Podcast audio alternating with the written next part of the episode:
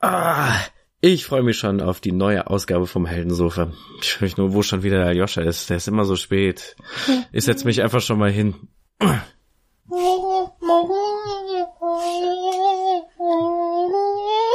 Hä, was?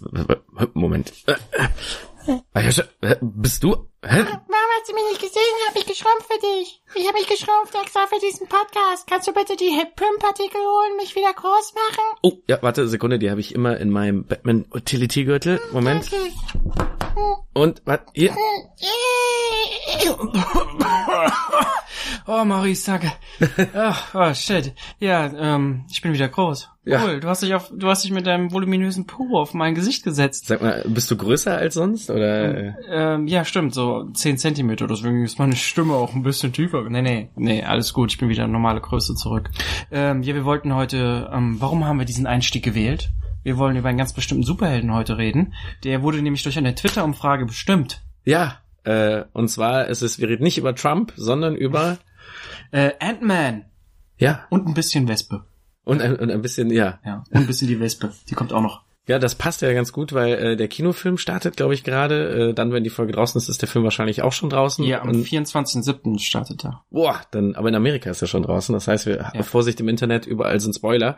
Äh, in diesem Sinne auch bei uns. Äh, wir reden diesmal, äh, versuchen wir euch eine Schnellzusammenfassung zu geben, alles aus den Comics über die ganzen verschiedenen Ant-Mans, die es dann gab. Äh, alles natürlich kompakt und sexy, aber voller Spoiler. In diesem Sinne Musik ab.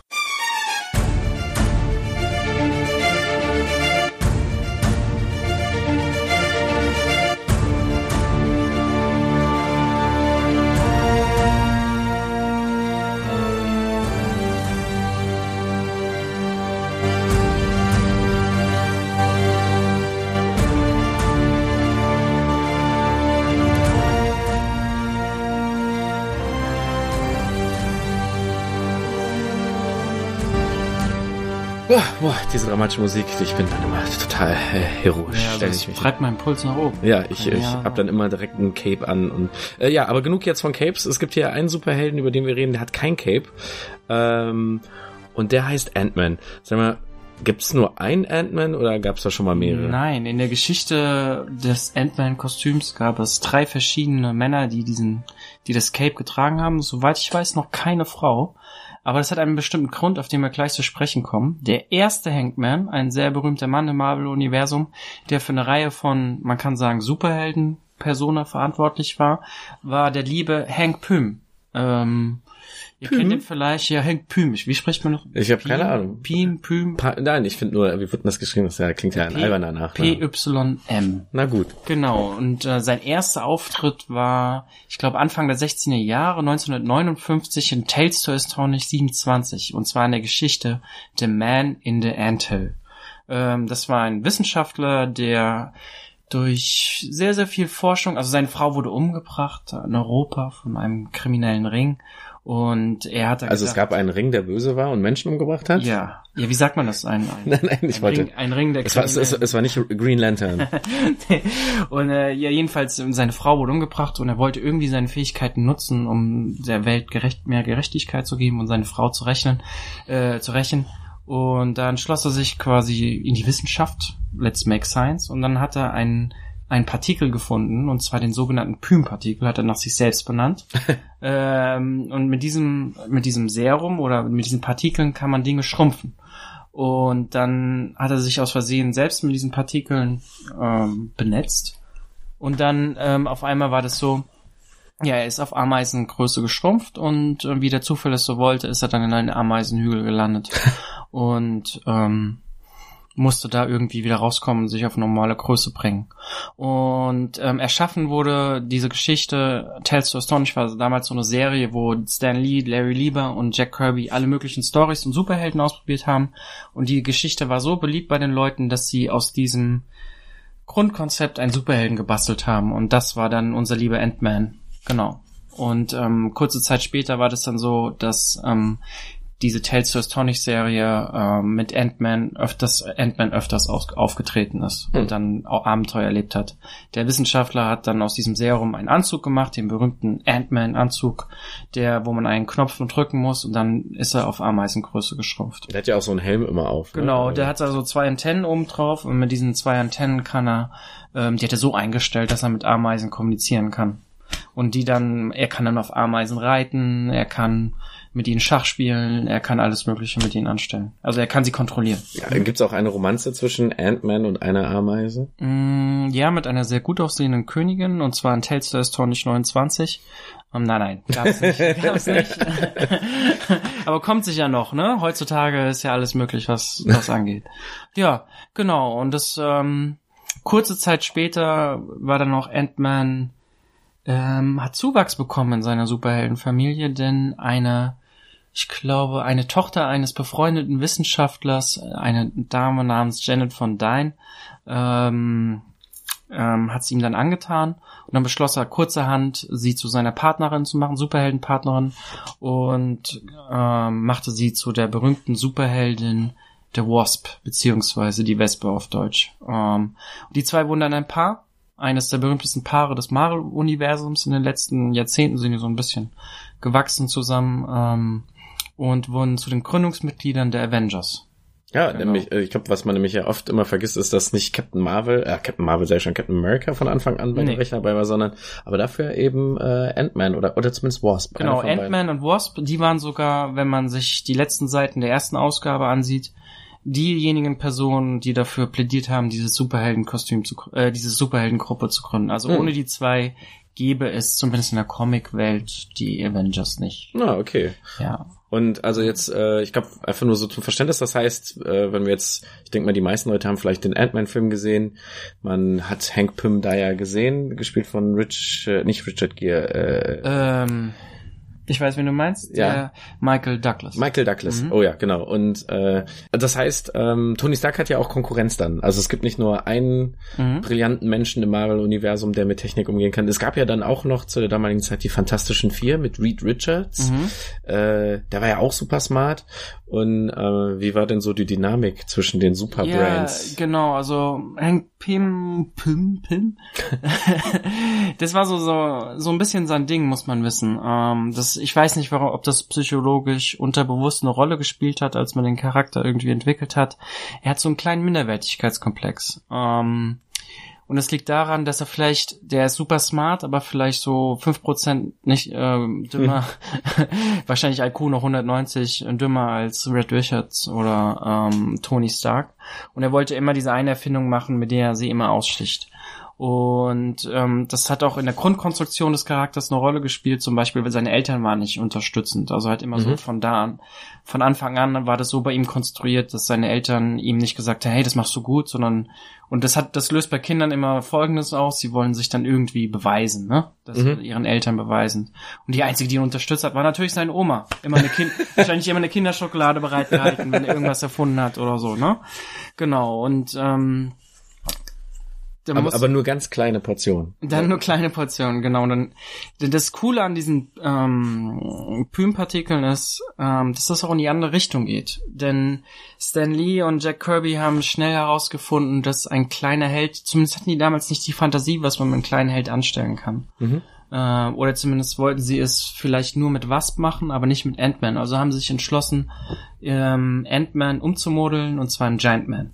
Ähm, er Ich- war dann ein Riese ab Ja. der zweiten Aufgabe, Ausgabe und das war dann seine Rolle bei den Avengers. Ich glaube, ich glaube, er hat sich auch mal eine Zeit lang Goliath oder so. Ja, genannt, genau. ne? Er hat sich, er hatte verschiedene Personas, aber kommen Yellow Jacket und die hatten alle so. Aber was diesen all diesen Charakteren zu, ein, zu eigen waren, war, dass sie ihre Größe ändern. Entweder Mhm. konnten entweder klein oder größer. Genau. Mhm. Und, und Wasp kann, äh, neben der Tatsache, dass sie äh, sich klein machen kann, hat sie auch noch so kleine Flügel, mit denen sie fliegen, Genau. fliegen kann und sie kann so schießen, das piekst dann so Ja. dolle wie ein Wespenstich. Genau, man das muss- weiß jeder, das ist der schlimmste Schmerz, den man spüren kann. Ja. Deswegen der gefährlichste. Ja, Rächer. und sie hat auch viele Leute umgebracht, nämlich alle Leute mit einer Wespenallergie. Äh, Aber das, sagt, das wird natürlich nicht gezeigt, ne? Nee, nee, ähm, sie war, genau, also sind, man muss wissen, in, wenn man mit PIM-Partikeln geschrumpft wird, behält man die Stärke bei, die man während seiner normalen Größe hat. Ah, okay. Mhm, Also wenn Ant-Man könnte theoretisch auch in seiner Ameisengröße einen erwachsenen Menschen mit einem Judo ähm, Griff auf den Boden hauen. Das ist auch so sein Ding, das muss man wissen. Also, Ja. die, also die sind nicht total nutzlos. Ja, dass man, man Mhm. könnte ja im ersten Moment denken, dass wenn die dann so klein sind, dass man einfach auf die drauf treten muss und dann war es Ja, das schon. ja. Also der Witz, den kann man nicht bringen. bei. Und bei Hank Pym muss man auch noch wissen, ich spreche den wahrscheinlich immer falsch aus. Pym, ja, keine. Völlig. Äh, also, ja. Völlig, das hört, Hank, hört sich Hank, an, als hätte er eine kleine Nudel Ja, irgendwie mit ja, dem okay. Nachnamen. Ja. Egal. naja, jedenfalls, er war er auch, schrumpft, ja. er war, Hank Pym ist auch der Vater von Ultron, einer der ähm, gefährlichsten Bösewichte des Marvel-Universums.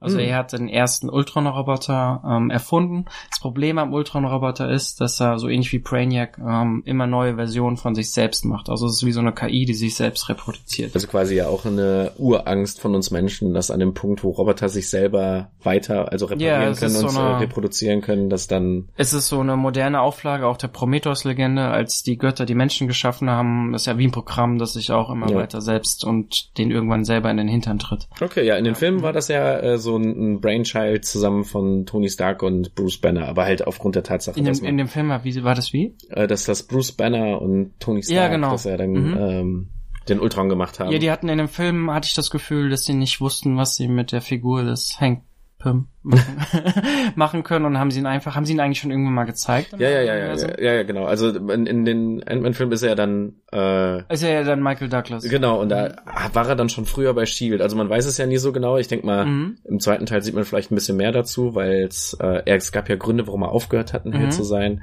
Und äh, wer weiß, äh, vielleicht wird das noch ein bisschen mehr beleuchtet, ob, weil Tony Stark hat sich ja herausgestellt, hat eh viel der Technologie seines Vaters Ja. ist geklaute Technologie. Ja, ich finde auch, ähm, dass Tony Stark so quasi der einzige Wissenschaftler mit Bruce Banner zusammen ist in diesem Filmuniversum, wo es noch so viele andere Coolen gibt, die auch in eine andere, andere Richtung forschen, wie Red Richard, so eher so äh, Paralleldimensionen, das ist auch ganz interessant Ja. für zukünftige Filme.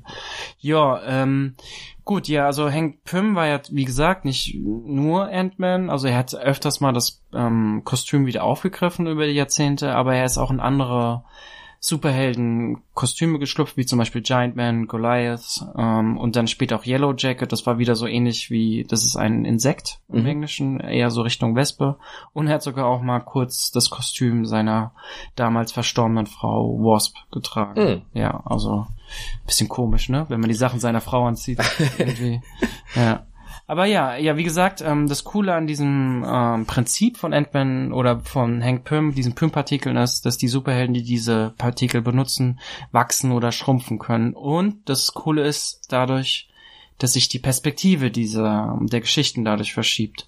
Also wenn du ein, eine Person klein machst, auf einmal ähm, ist ähm, der Schreibtisch ein Abenteuerspielplatz oder auf einmal wird die Graslandschaft zum gewaltigen Dschungel und dadurch hast du dann ganz neue ähm, Storytelling ähm, Möglichkeiten, die du was du äh, für Abenteuer erleben kannst. Das ist so eine ganz empathische, ursprüngliche Fantasie, die wir ja gerade als Kinder oft haben, ne? Wenn wir mit Genau. Figuren auch im Garten gespielt Ja. haben oder so, dann Ja. sieht man alles ganz anders. Und das hat ja auch der Ant-Man-Film, der erste ja echt Mhm. gut gemacht mit dem Showdown Ja. äh, auf dem Zug, auf diesem Spielzeugzug, der aber dann natürlich aus deren Perspektive Oder aussieht. die Badewannenszene. Ja, also Ähm, aber was äh, ein anderer Film, der mit diesem Prinzip gespielt hat, der mich bis heute wegbläst, ist Liebling, ich habe meine Kinder geschrieben. ja, wo Äh, auch eine Ameise drin vorkommt. Ja, aber auch einer, das sind, also die haben sicher alle Ant-Man Comics gelesen damals, aber das war so ein Film, wo ich, wow, da habe ich gedacht, ja, wie geil ist das denn? Also das hat so richtig die, ähm, wie sagt man, Vorstellungskraft angekurbelt im Kopf. Ja, für mich äh, sehr viele Traumata ausgelöst bezüglich Ameisen, weil Maisi, deren Ameise auf den Dia reiten, ich fand die mega creepy.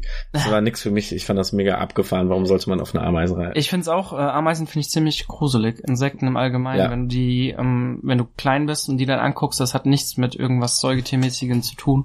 Da hat man einfach nur mega Schiss. Ja. Ja, da sieht man nichts irgendwie, was uns ähnlich ist. Ja, und äh, seit den Ant-Man Comics weiß man ja auch, dass man Ameisen gut als Waffe benutzen kann, weil die werden ja dann auch benutzt von Ja. Hank Pym wie so eine kleine Mhm. Armee, die so immer Genau. entweder gimmicky ist, weil die dann Mhm. irgendwas bringen, aber die ja dann irgendwie die Anzüge von Gegnern lahmlegen, weil die da reinkrabbeln und irgendwie was Mhm. kaputt beißen oder sonst irgendwas. Das muss, das ist wichtig zu erwähnen, dass ähm, diese Ant-Man-Figuren, ähm, wenn man zum Beispiel gegen kosmische Gegner kämpft ähm, oder gegen sehr starke Gegner, dann werden sie oft so benutzt, dass sie in die Körper dieser ähm, Typen reisen Ja. und die dann versuchen von innen irgendwie zu schädigen. Also dass sie immer im Hintergrund irgendetwas machen. Also oder dass sie in Maschinen, in große Maschinen gehen und dann versuchen dort Schaden anzurichten Ja. oder da irgendeinen Schalter zu finden.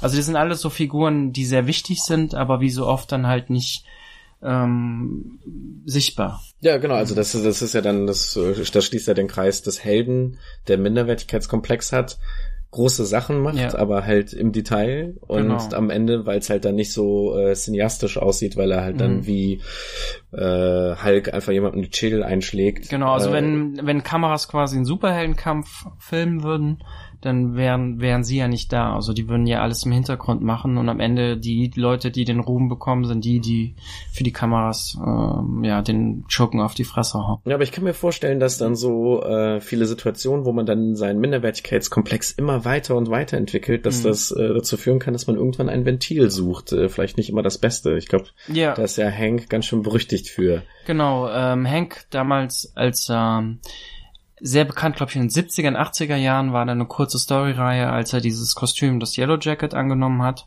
Ähm, da war ein bisschen mental verwirrt. Aber da gibt es eine sehr berühmte Szene, wo er seine eigene Frau so einen richtig schönen Handkantenschlag von innen nach außen gibt. Und sie ist sogar noch in so einem Schlafanzug ein bisschen ähm, verletzlich dargestellt.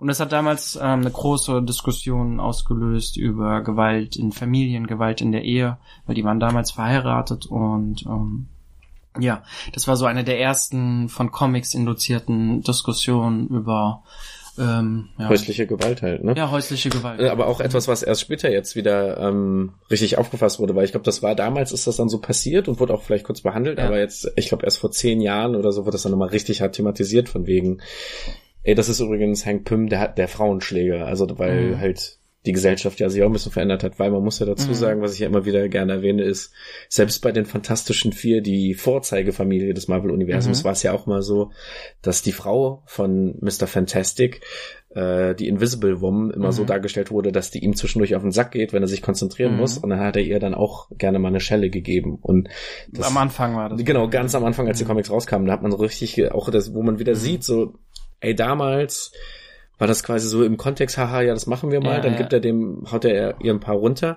Invisible Woman hat dann auch irgendwann ja so eine Phase gehabt, wo sie dann keinen Bock mehr auf Reed Richards hat und mit Namor ausgegangen Ja, ja, also ähm, das hat sich total, hat sich schon Ende der 70er, 80er geändert. Mhm. Ähm, ab da war sie eigentlich fast schon die stärkere Persönlichkeit von den beiden. Sie hat dann nicht nur mit Namor rumgemacht, ähm, war super als emanzipiert dargestellt und ähm, sie hat sogar eine zweite Persönlichkeit entwickelt, wo sie wahrscheinlich all diese eine ähm, so ein bisschen im Domina-Anzug rumlaufen. War das das, wo man ihr so auf die Brüste gucken konnte in dem Anzug, wo sie so eine Vier Nee, nee, nee, nee, das war, sie hatte dann so wirklich so eine ähm, Domina-Maske auf sogar.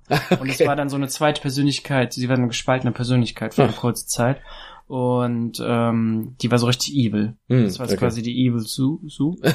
Oh, Und ähm, also ja, also ab der 80er ähm, war sie, wäre sowas undenkbar gewesen in fantastischen vier Comics. Also Ja. sie war dann wirklich das ähm, der Motor der Gruppe eigentlich. Hm? Ja, okay. Also ich glaube, was man halt einfach sagen muss, wenn man sowas heutzutage zeigen würde, dass jemand das macht, ist der ab da ein Bösewicht. Und ich glaube, wie Hank inzwischen in den Comics ja dann auch dargestellt wurde, nicht zuletzt wegen Ultron, ist ja auch, dass er wirklich nicht mehr als reiner Superheld wahrgenommen wird von allen. Also deswegen ist, trägt er ja auch nicht mehr den Anzug. Ja, Hank wird sehr, Hank ist so ein bisschen, ist nicht so beliebt bei den anderen Superhelden, sagen Mhm. wir es mal so. Ähm, es gibt auch, es gibt ganz interessantes ähm, Story Arcs mit ihm schon in den frühen 80ern, 70ern, wo quasi er kurz im Gefängnis ist, weil er sich irgendwie, glaube ich, verantwortlich gemacht hat dafür, dass er Ultron erfunden Mhm. hat oder von anderen Sache und Tony Stark fängt sofort eine Affäre mit seinem Janet Van Dyne an. Aber sofort.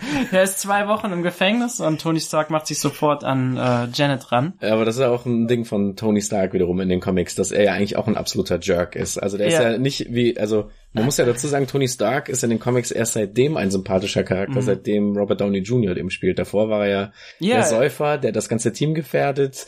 Genau, Äh, der hat äh, ziemlich Unsinn gemacht, der hat mit jeder rumgemacht, Ja. was äh, wie, wie auch in dem Fall halt einen großen, äh, zu großen Problemen geführt hat. Und, und dann gab es wirklich so ein, zwei Ausgaben, wo sogar Captain America, das geht nicht, Tony. das geht nicht, Tony. Und Thor ich bin auf deiner Seite. Du hast dieser Frau für zwei Wochen große Freude gemacht. und Tony so, ich weiß nicht, was ich machen soll. Äh, der richtig arschig war, dass er ja Janet nicht gesagt hat, dass er, ähm, dass Iron Man Tony Stark ist. Sie dachte, ähm, sie kannten sich vorher noch nicht. Hm. Weil damals war das so, dass Iron Man seine Identität innerhalb der Gruppe zum Teil noch geheim gehalten hat. Ah, okay. Ja, also. Weil die Angst hatten, dass die immer Geld geliehen, also dass sie immer Geld leihen wollen von Tony. Ja, so ähnlich, ja. Wahrscheinlich, dass sie ihn immer anbetteln. Ja, genau. Ja. Aber gut, das zu Hank Pym. Das ist quasi der erste Ant-Man. Ähm, ich glaube, in letzter Zeit ist er eher als ähm, in der großen Version in den Mhm. Comics unterwegs. Er ist auch ein paar Mal gestorben, ähm, wieder auferstanden ähm, in einigen Storylines.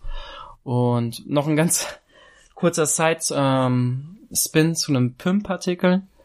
Die Frage ist ja immer, warum ist Ant-Man nicht wie Atom von DC? Ja. Weil DC ist ja so, das Atom, da kannst du ja Mikro Atomgröße machen, ne? Und dann war einmal eine Story irgendwie auch in den 70ern, das fand ich ganz witzig. Du, sag mal, Ant-Man, ähm, warum kannst du eigentlich nicht kleiner als eine Ameise werden? Und dann sagt Ant-Man so, ja, warum eigentlich nicht? und dann ist, dann schrumpft er auf Atomgröße. Ah, okay. Kommt in so ein anderes Universum. Ja. Also der einzige Grund, warum er nicht kleiner wird, ist, weil er keinen Bock hat, kleiner als eine Ameise zu werden. Er hat einfach nie darüber nachgedacht. Ja. Weil Da, da muss ich ja natürlich wieder einwerfen, dass äh, Atom war ja zuerst da Mhm. und dass es ja da auch immer einen ewigen, eine ewige Diskussion gibt, ob halt das Prinzip von Ant-Man zu nah an Atom ist, weil da ist es nämlich ähnlich. Mhm. Er ist halt jemand, der halt ein genialer Wissenschaftler ist, aber so dieser Typ, der ewig an der Uni bleibt, Mhm. quasi mit seinen äh, Errungenschaften und halt auch interessanterweise extreme Minderwertigkeitskomplexe hat. Also der hat dann auch eine sehr abusive Relationship, aber andersrum, dass halt Mhm. seine Frau ihm eher ständig fremd geht und Mhm. äh, mit ihm Schluss machen will und er versucht Mhm. die ganze Zeit seine Ehe zu retten, aber er muss immer äh, kleinen Problemen aushelfen, weil er nämlich dadurch, dass er so klein schrumpfen kann, äh, so Abenteuer in einem Mikrouniversum Mhm. dann äh, da wird ist er der absolute Held, alle feiern ihn Mhm. als den größten Helden des Universums, aber auf der Erde ist er halt einfach nur ein Typ, der sehr klein ist und Hm. das wirft ihm sogar seine Frau in den Kopf. Also man merkt, dass die Charaktere sind super nah aneinander und das ist ja ganz gerne mal bei DC und Marvel, dass man ähnliche Konzepte nimmt, aber anders aufgreift. Das bietet sich einfach an. Ja. Halt, ne, dieser Minderwertigkeitskomplex-Arc mit solchen Ja. äh, Figuren, ne? Ähm, ich weiß, kann man auch nicht anders, äh, wie will man das groß anders machen? ähm, aber da merkt man mal, ähm, wie sehr unsere Körper, unsere Wahrnehmung von uns selbst und anderen Charakteren bestimmen. Also, dass wir kleine Menschen anders wahrnehmen. Ich meine, den unterstellen wir ja oft, diesen Napoleon-Komplex Ja. wenn wir anderen Menschen, also wenn wir einen kleinen Menschen sehen, der ein bisschen lauter ist, oh, der hat sicher nur Napoleon-Komplex, der will sich profilieren. Mhm. Ne? An großen Menschen will man das nicht an den Kopf werfen, weil der ja schon so raumfüllend ist. Ja. Und das ist ja bei denen ja ähnlich. Ja, ne? das stimmt. Mhm. Und auch, äh, das ist ja auch umgekehrt genau äh, andersrum, ne? Also wenn jemand, also auch im echten Leben, wenn jemand äh, sehr groß ist, wirkt er Mhm. schon automatisch bedrohlicher, wenn es jetzt zum Beispiel darum geht, man ist irgendwie abends unterwegs und man wird Ja. irgendwie blöd angemacht. Das passiert Leuten. Die allen Leuten über 1,80 gehe ich knallhart aus dem Weg. Wenn es dunkel ist, da gehe ich sofort die andere Straßenseite. Obwohl, sonst nimmst du jeden mit, der ein bisschen kleiner ist als Ja, du. ja, dann, oh, den, den rempel ich dann an, wenn ich da im Dunkeln nehme. weil, weil du es halt kannst. Weil Einfach, ich es kann, weil ich mit meinen 1,76 sehr einschüchternd auf 1,40 Meter läuft. Ja, aber ähm, ähm, Ja. es ist ja auch, äh, ich, ich finde, äh, Storytelling-mäßig macht's halt einfach alles absolut Sinn. So, Mhm. und ich glaube, dann der große smarte Coup kam ja dann, als dann man Hank Pym den Anzug wegnimmt. Es gibt ja Shield im Mhm. Marvel-Universum und wie das dann so ist, als Shield immer wichtiger wurde in den Mhm. Comics, quasi als Bindeglied zwischen allen Superhelden und stimmt ja auch. Warum Mhm. sollte eine Regierung sich nicht einmischen, wenn es Superhelden Mhm. gibt?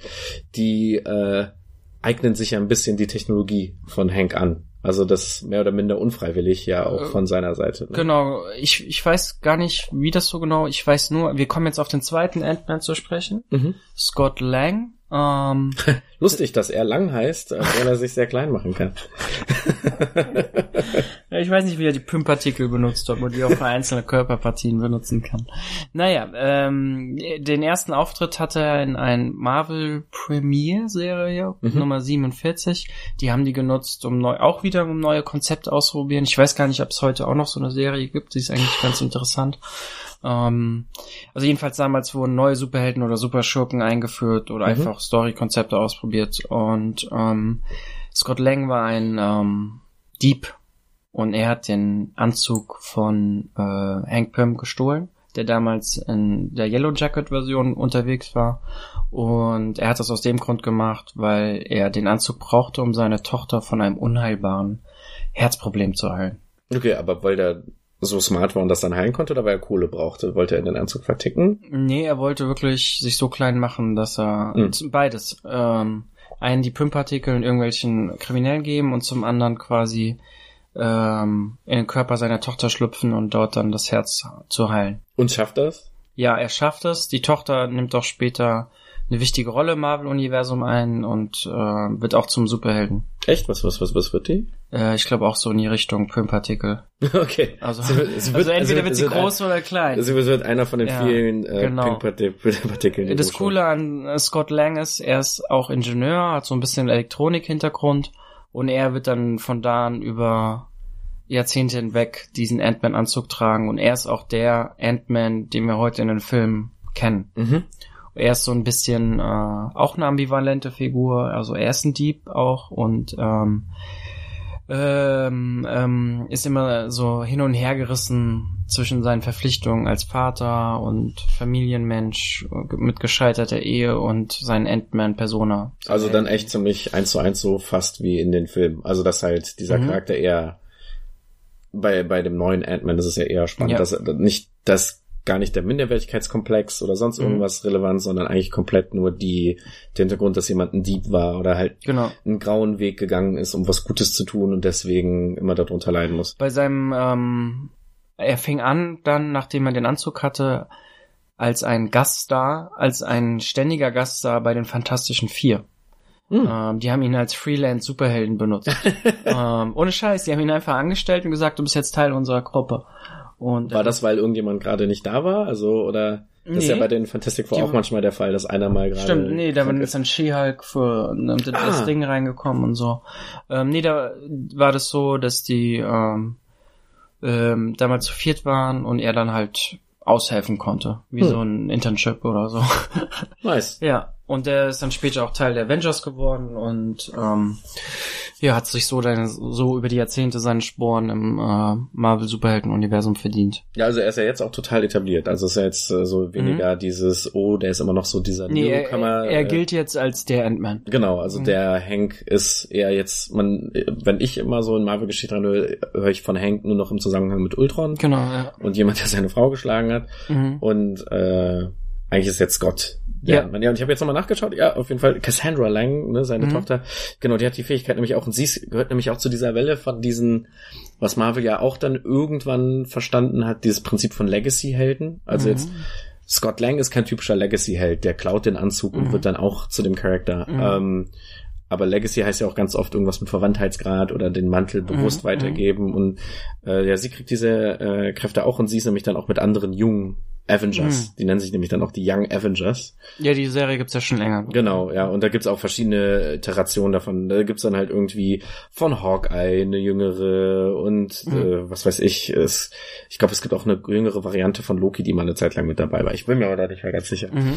Ähm, okay, und das heißt also, die Filme haben das ja ganz gut dann aufgegriffen, haben halt wahrscheinlich die ganzen Sachen, die, man muss ja dazu sagen, wenn man jetzt Hank als Frauenschläger und Erfinder von einem Bösewicht eingeführt hätte ins Kino-Marvel-Universum, Mhm. wäre schwierig gewesen, hätte ich cool Das gefunden, aber es ist halt den, Disney-mäßig schwierig, oder? Aufmerksamkeit von diesem Ant-Man-Prinzip wegge weggegeben und dann hättest du einfach zu viele Storystränge aufgemacht, ja. die dann den Fokus des ähm, Charakters so ein bisschen gestört hätten.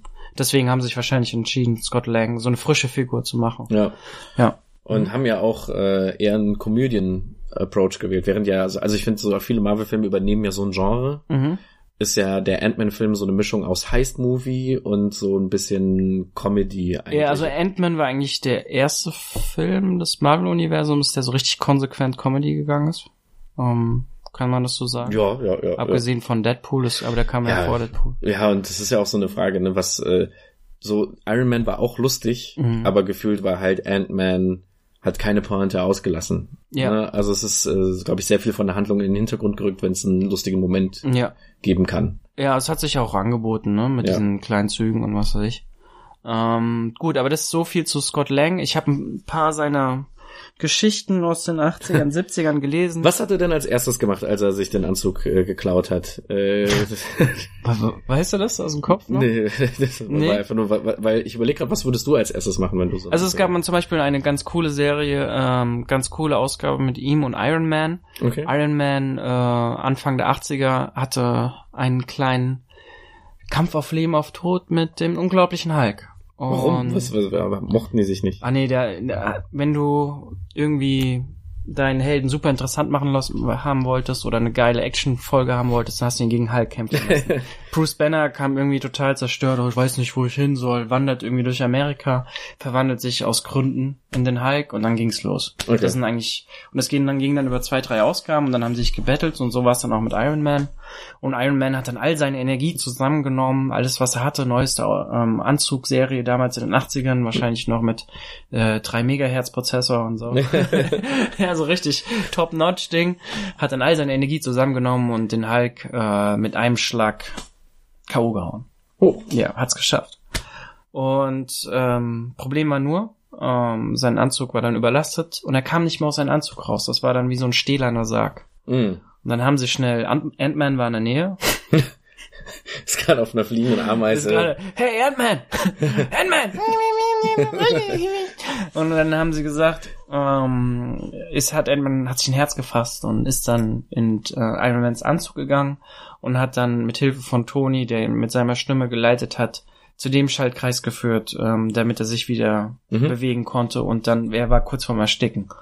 Ähm, Dramatisch. Genau, ja, und kurz Aber eigentlich danach, eine ganz coole Idee auch, ne? Ja, also und das, dann- äh, genau, ist Ant-Man in diesen Anzug geschlüpft und ähm, hat den Reset-Knopf gedrückt. Weil man Mhm. weiß ja auch bei den meisten technischen Geräten, der Reset-Knopf ist immer dieser kleine Punkt, wo man nur mit einem Kugelschreiber oder einem Büroklammer eigentlich Genau, so, so, so ist das auch bei Tonys Anzug. Da ist auch so ein Kugelschreiberloch irgendwo.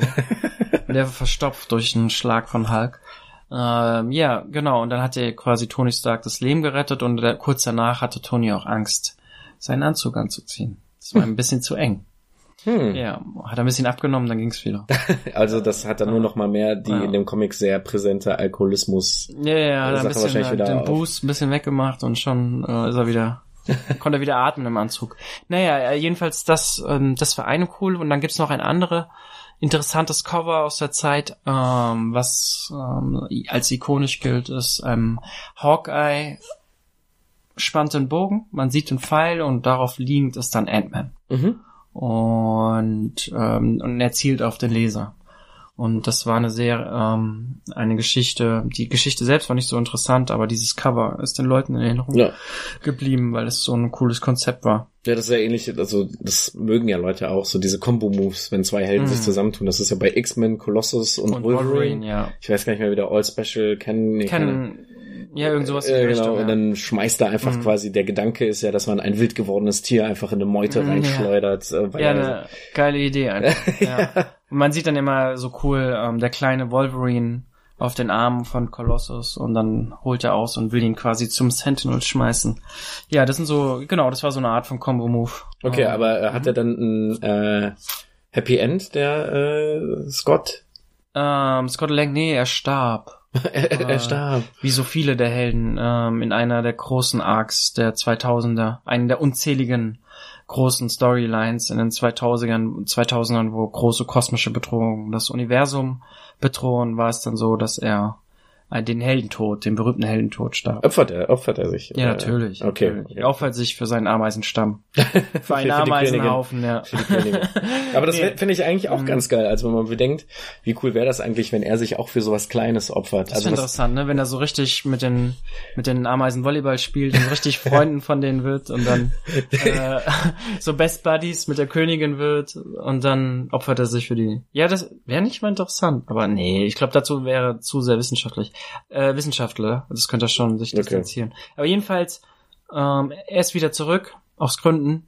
Ja, ich weiß auch, dann ganz am Ende ist er ja bei äh, den Guardians of the Galaxy. Der Guardians Mhm. of the Galaxy sind ja in den Comics anders als vielleicht jetzt aktuell in den Filmen noch, das Mhm. kann sich ja auch noch ändern, sind ja eher auch immer so eine Truppe gewesen. Erstens war der Comic mega unerfolgreich, also was jetzt mega unerfolgreich, Mhm. war nie so der Knaller-Comic, wie er Mhm. jetzt ist. Mhm. Aber die Guardians of the Galaxy war immer so, hm, von wem verkauft sich gerade der Comic nicht so gut, den können wir noch mit ins Team aufnehmen. Mhm. Und da war ja dann auch Ant-Man Teil von den Guardians für eine kurze Zeit. Ja, ich glaube, Ant-Man ist äh, auch so ein Charakter, wo du als Leser irgendwann ermüdet bist vom Mhm. Konzept. Vielleicht, ne? Es ist halt so ein klassischer Secondary Character dann doch, ne? Er, Also kommt, es- er kommt immer sehr geil in anderen Serien. Geil. Ant-Man freue Mhm. ich mich drauf, wenn ich einen fantastischen Vier in die Hand nehme. Das macht, bringt neuen Schwung rein. Aber er selber das zu stemmen ist schwierig. das ist ja ähm, bei einigen Charakteren so, ne? Ich glaube, also es Mhm. gibt so Ich, ich finde bei Flash ist auch so ein Typ. Geht Mhm. so ein bisschen in die Richtung. Ja, bei, bei, bei Flash ist halt, ähm, Flash konnte sich dadurch neu erfinden, einmal durch dieses Legacy-Ding, dass er Mhm. halt quasi seinen Sidekick übernimmt Mhm. irgendwann die Rolle und äh, entwickelt die Fähigkeiten ganz anders ja. und kriegt dann auch nochmal Kinder und was hat das für Effekte auf deine Ja. Kinder, wenn du diese Fähigkeiten hast? Und dann kann ja der Junge ganz stark werden und Mhm. das Mädchen ist aber ganz schnell und so. Ähm, so das war so, waren so wie Incredibles eigentlich die Comics, aber ähm, ganz oft leiden diese Charaktere unter diesem Serial-Charakter, dass die Mhm. Immer, es muss immer weitergehen. Und so ein Charakter wie Batman bietet sich an, weil der halt irgendwie auch unendlich viele Nebencharaktere hat. Und ich glaube, das Ja. ist nämlich der springende Punkt. Ja, die Nebencharaktere sind, also sie, also da sieht man auch, die, bei Ant-Man fällt einem kein Erzfeind ein, Ja, der also- interessant ist. Man, man, kennt halt, Mhm. also ich kannte jetzt halt auch, wenn ich jetzt spontan zurückdenken müsste, einfach nur Yellow Jacket wegen dem Film. Ja, So. Oder, genau, und, Und dann gibt's noch Ghost, äh, der ist jetzt im zweiten Teil, äh, glaube ich. den kenne ich zum Beispiel nicht. Ja, also Small Man. Er kann noch kleiner werden als Ant-Man. ja, Das äh, kommt ja nicht so gut wie ein Typ, der schneller ist als Flash oder so. Ja. Ja, bei, bei, das ist ja bei Flash immer das Ding, dann werden ja dann so, dann gibt's den Reverse Flash Mhm. und das ist halt, wo dann mit dem Thema Zeit anders umgegangen wird. Und zwar ist das einer, der eigentlich Fan vom Flash ist, aber Mhm. in der Zukunft und dann feststellt, dass irgendwas nicht so ist, wie er sich vorgestellt hat vom Flash Ja. und dann will er ihn zu einem besseren Helden machen, also so abgefahrene. Aber ja, das ist ja eh was, was man ja festgestellt hat und was jetzt auch gerade ähm, Mr. Bendis, der jetzt den Superman-Comic übernommen hat, ich sag insofern leider, weil Superman so gut geschrieben war wie lange nicht mehr und jetzt kommt ein neuer Autor, der gesagt hat, ich mache alles anders. ja, ich mag den nicht so. Ja, der ist halt, der war auch derjenige, der das geschrieben hat, dass Wasp in einem Alternativuniversum, dem Ultimate-Universum, übrigens gegessen wird von einem der Bösen, der dann einfach nur sagt, hm, tastes like chicken.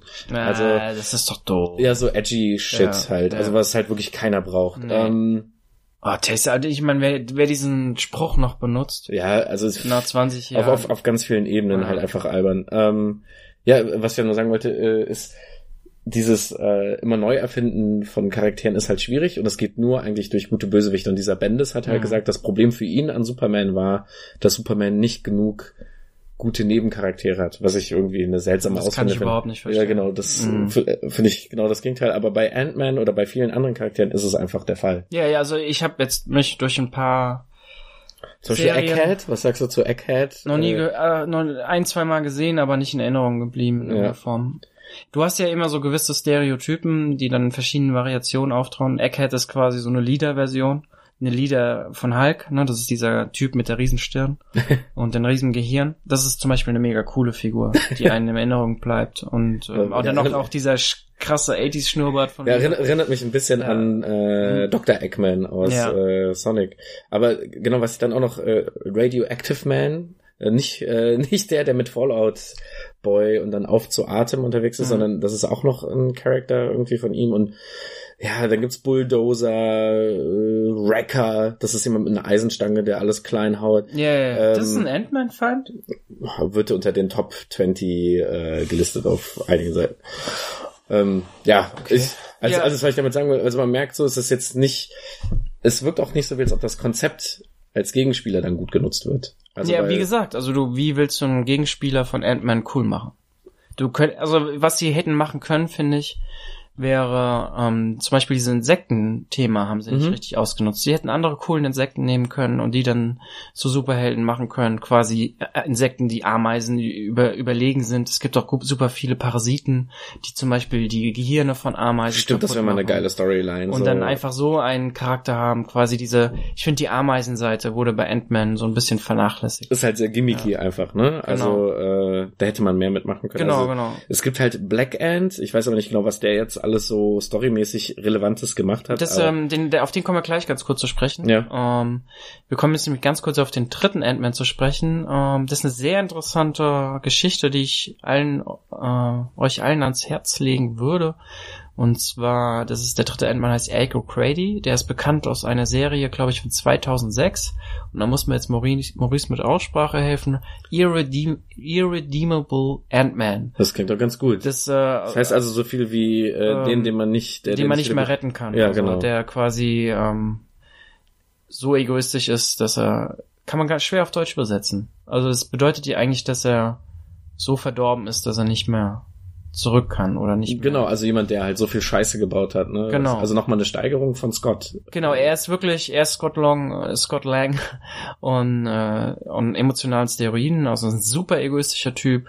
Ähm, er nutzt seine Fäh seine, diese Ant-Man-Anzug nur für egoistische Motive. Man muss dazu wissen, dass diese, diese Serie, die aus zwölf Ausgaben besteht, von Robert Kirkman geschrieben wurde und Phil Hester. Und Robert Kirkman ist ja der Typ, der Walking Dead erfunden hat. Und er ist ja ein, man kann schon sagen, so ein Experte für Charaktere, die so ein Sehr gebrochen. sehr gebrochene Charaktere haben, die diese egoistische Motive vertreten. Also diesen, sehr menschlich aber. ja, ne? sehr menschlich. Dieses Motiv zum Beispiel, dass der beste Freund mit der Freundin pimpert, ähm, ist äh, so ein typisches Kirkman-Ding. Und ist auch in diesem Fall so, kurz nachdem sein bester Kumpel, der den Ant-Man-Anzug damals kurz getragen hat, so ein Shield-Agent, ähm, nimmt er den Anzug an sich und schläft dann mit der Freundin seines kürzlich verstorbenen Kumpels und schwängert sie sogar. Es ist, aber, es ist ihm aber völlig schnuppe. Hm. Ähm, also sie, sie eröffnet ihm dann, dass sie schwanger ist, einige Ausgaben später, und er sagt nur, ja, ist mir eigentlich egal. Okay, und Ähm. wieso, wieso sollte man so einen Charakter mögen? Also, Er, ja genau, das ist dann so sein Ding, das ist so seine Storyline ist, dass er langsam so den Helden in sich entdeckt. hm. Und ich glaube, die elfte oder in der letzten, oh, darf ich das spoilern? Was meinst du? ja, doch, Spoiler. Ja, also, Spoiler. Ähm, ist es so, dass er damals war auch nebenher die Storyline World War Hulk. Mhm. Ähm, Hulk kommt auf die Erde zurück und möchte alle Superhelden platt machen. warum? Äh, weil sie seinen, weil er auf einen fremden Planeten geschossen wurde von den Supergenies ähm, Mhm. der Erde und Weil sie ihn als zu gefährlich eingestuft haben. als zu gefährlich eingestuft haben und dort entdeckt hat er mal wieder eine Liebe seines Lebens gefunden Ach, ja. Okay. und ähm, aber aus der Antrieb des Schiffes, mit dem er da hingekommen ist, ähm, explodiert dann und zerstört den Planeten und er bleibt als einziger Überlebender übrig. Und er war der König, plus seine Frau ist in seinen Armen gestorben und er macht dann natürlich ähm, die Wissenschaftler verantwortlich, die diesen Antrieb entwickelt haben, kommt zurück und möchte einfach alle platt machen. Ja. Also, ist ziemlich pisst. Das ja, Ja, ziemlich pisst und dann, ähm, damals, das war so richtig so ein Crossover-Event und Das ist auch sehr beliebt, ne? Also so Planet Hulk äh, und Ja. World War Hu- Hulk Sind sehr so die gute- modernen Also ich fand, ich, ich fand sehr, beide Serien sehr gut und ähm, ja, jedenfalls ähm, Ant-Man, Eric O'Grady, der neue, dieser egoistische, ähm, entdeckt das Herz und schlüpft dann in den Körper von ähm, Hulk, während er mit Iron Man kämpft und möchte dann quasi da Schaden anrichten, weil man darf nicht vergessen, er hat die ähm, Kraft eines normalen Mannes, aber in Ameisengröße und wenn du quasi mit Ameisenfaust, mit aber mit normaler Kraft schlägst, dann hast du extreme Wucht. Akupressur Ja, Deluxe. Genau, zum Beispiel gibt es eine ganz coole Szene, ich komme gleich auf die Hulk-Sache wieder zu sprechen. Ähm, in der zweiten oder so will er einen Typen schlagen. Will Mhm. einen Typen in die Fresse schlagen.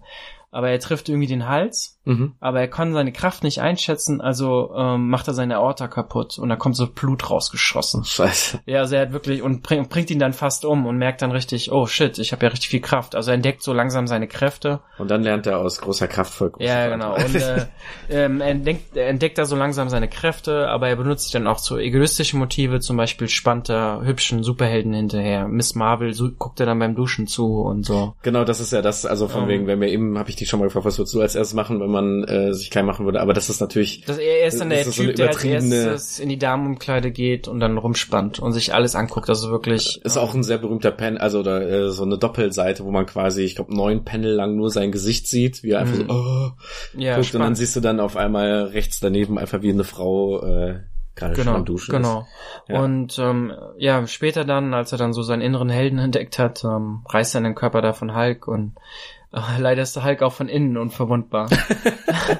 Und dann Ist dann auch alles grün innen drin? Ja, ja, genau, ist wirklich, der Magen ist grün, er will irgendwie ein Loch in den Magen schlagen, aber alles grün, aber er kann einfach keinen Schaden anrichten, weil Hulk einfach auch von innen einfach scheißhart ist.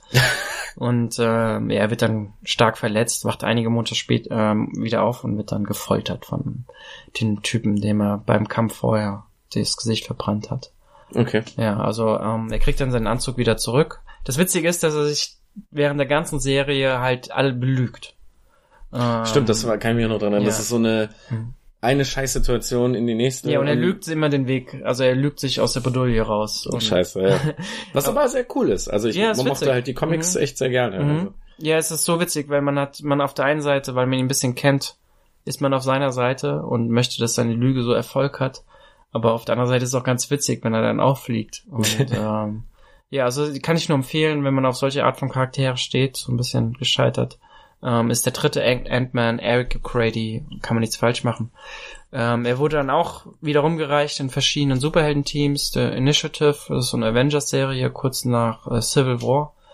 Ähm, Thunderbolts. Genau, also bei, bei Civil War muss man dazu sagen, da zersplittern ja die Superhelden-Teams Genau. ein bisschen krasser als in den Filmen. In, ähm, das war so, Iron Man und Captain America haben sich gestritten, weil Iron Man wollte, dass sich alle Superhelden ihre geheime Identität aufdecken und sich bei SHIELD oder bei der Regierung registrieren. Und Captain America, freiheitsliebend wie er ist, ähm, konnte damit nichts anfangen. Und es kam zu großen Geprügel äh, zwischen den beiden. ja. Und die Initiative, wo ist da der, also Die Initiative war quasi, alle registrierten Superhelden wurden dann von SHIELD trainiert. Ah, okay, und die hießen dann die Und dann ist es so eigentlich so eine ähm, Harry Potter Akademiegeschichte. Ach so, Du aber hast das, dann Lehrer und du hast dann Schüler. Okay, aber das ist ja eigentlich äh, von der Dynamik her eigentlich ganz geil. Das ist ja was, was auch, jetzt komme ich hier wieder als alter DC-Fan, das haben die ja versucht mit Justice Society of America, Mhm. wo die Zweite Weltkriegs-Superhelden die Mhm. nächste Generation an Superhelden Mhm. ausbildet, weil die anderen Superhelden keine Zeit dafür haben oder so. Ja, Und ihre Kinder dahin geben. genau, weniger. macht ja eigentlich auch Sinn. Ja, also das ist eigentlich ja, und von den Charakteren finde ich macht das immer Mhm. Sinn, dass irgendwie dieses alte Lehrmeister mag man ja irgendwie und wenn man dann halt, Mhm. äh, wenn die dann auch konfrontiert werden mit so, warum sollen wir das denn so machen, nur weil Ja, ihr das früher So gemacht eine habt. neue und Generation, genau. Ja. Dann hast du quasi automatisch eine Dynamik zwischen der alten Generation und der neuen, So. Ja. die nur am Handy rumhängen.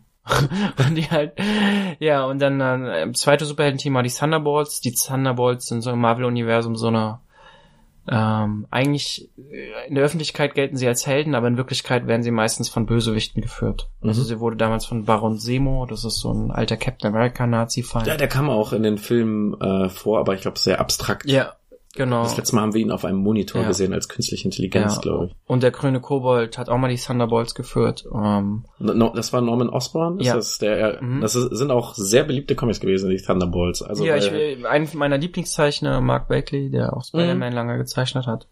Ähm, immer komische Figuren, aber sehr dynamische Zeichnungen.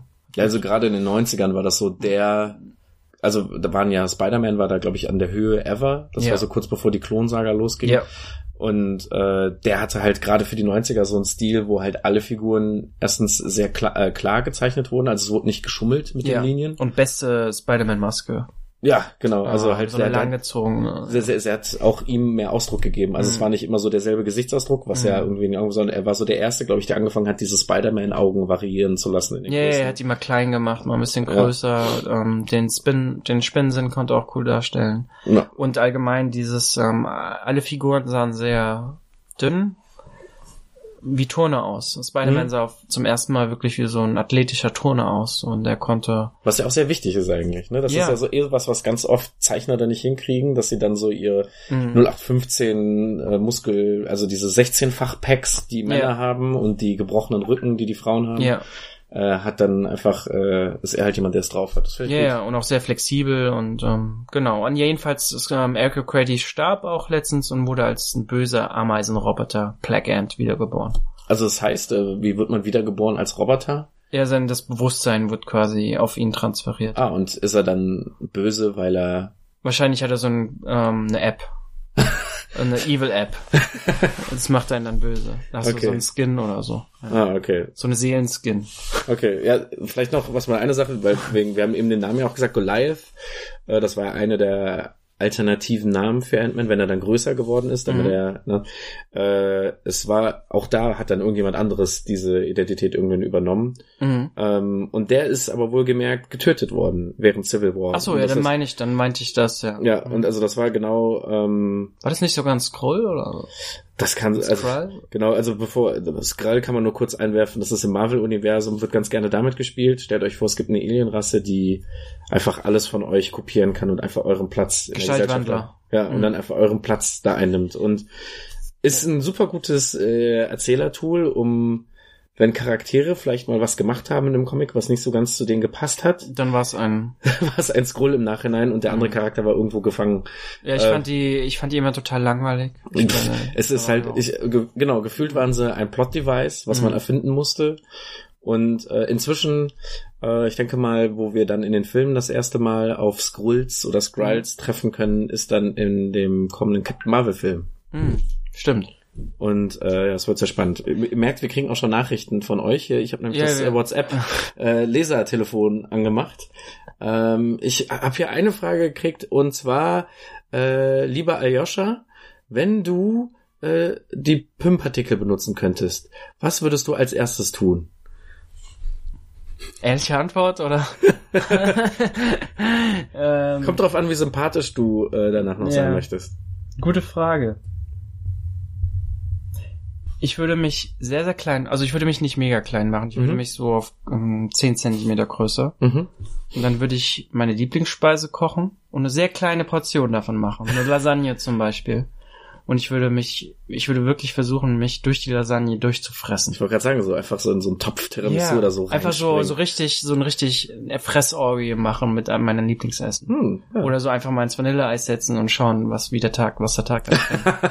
Ohne Scheiß. Also ich glaube, das wäre so einer der ersten Sachen. Oder einfach ein Gummibärchen. Ich würde mich klein machen, ein Gummibärchen in die Hand nehmen und einfach einen richtig großen Biss nehmen. Oder? Das wäre doch Ja, so. Ich meine, so richtig, wo du so einen ganzen Mund voll Gummibärchen Ich, ich habe auch direkt gerade so ein Bild, äh, irgendwie Mhm. hier so Ballermann 6, der Film, wo die dann am Ende in diesem großen Pool aus Sangria Ja. sind. Man Ja. könnte ja auch einfach so sein Lieblingsgetränk ja einfach Mhm. nehmen. Das wäre dann bei mir irgendwie so Pina Colada oder so, und dann schwimmt man da drin einfach. Einfach mal kurz ausprobieren. Ich meine, ist ja nicht so eklig, wenn du vorher duschst, das ist okay. Die Frage ist nur, verklebt das dann die Poren? Das kann sein. Und äh, wirkt der Alkohol stärker auf einen? Wobei es sind jetzt ja immer alle Sachen. Wenn man klein ist, ist das ja wirklich, obwohl, wenn man so klein ist, dann müsste das noch funktionieren. ja, Ähm, aber das, dieses Konzept wurde ja auch schon letztens in diesem ähm, einen Film mit Matt Damon, wo die sich so klein geschrumpft Uh, haben. der darfst du, den darfst du nicht spoilern, den muss ich noch unbedingt gucken. Ich habe den nicht gesehen. Ah, okay. Äh, aber da ist ja auch so, dass sie die Ressourcen schonen wollen, indem sie die Menschen. Mega spannender Film eigentlich. Ja. Und wo ich halt auch gedacht habe, hm, geiles Konzept. Und Ja. auch halt irgendwie bestimmt inspiriert, vielleicht, vielleicht durch einen Comic, man weiß nicht. Macht, macht Sinn, sich kleiner zu machen, wenn man Ressourcen, schon, Ressourcen schonen will. Ja. ja. Ja, also was würdest du denn machen?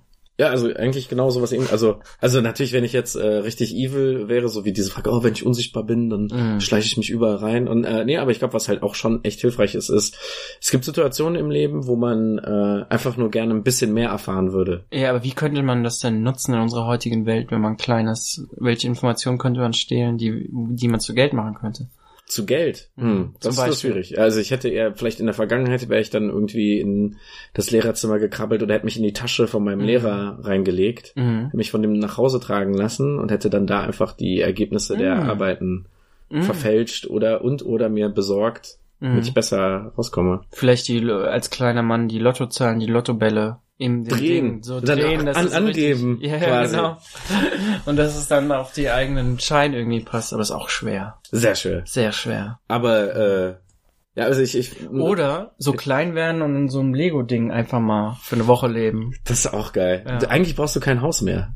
Nee, Also ich sehe hier gerade auch so ein äh, Lego ähm, ja, mein, mein, mein Geisterhaus. Ich habe so Geisterhaus. Ich weiß gar nicht, wie das genau heißt. Das ist aber ein Geisterhaus von Lego. Äh, Es hat sehr viel Spaß gemacht, das zusammen zu Ja, einfach so, dann ähm, oder diese Miniatur Aber es ist sehr hart, ist aber sehr hart. Also da auf dem Boden, obwohl unser Boden ist ja auch hart. Ich würde als erstes zum Miniatur Wunderland reisen und dort einfach wandern gehen. Alter, ohne Wie Scheiß. geil ist das denn? Ja, also äh, sowieso äh, kurz Werbung, aber geht auf jeden Fall ins Miniatur Wunderland, wenn Ja. ihr mal echt Detailliebe sehen Ich habe wollt. ich hab, ja, ich hab noch zwei Tickets, die könnten wir fast verlosen. Na, aber nein, das, die sind mir zu wichtig. ich wollte gerade sagen. Ich habe nämlich gerade ein Haspa-Konto eröffnet. Ach. gibt's dann zwei Tickets. ah, kannst du sonst, also und Kann man vielleicht da was machen, wenn man klein ist? So Bankkonten. Kann Bei der da- Haspa? Nee, Ja, die sind vor allem geschützt. Die sind einfach zu krass. Die haben sieben Sicherheitsmänner in jeder Filiale. Okay. Auch in klein. Auch kleine. Ja, 1,40 Meter, die sehen alles.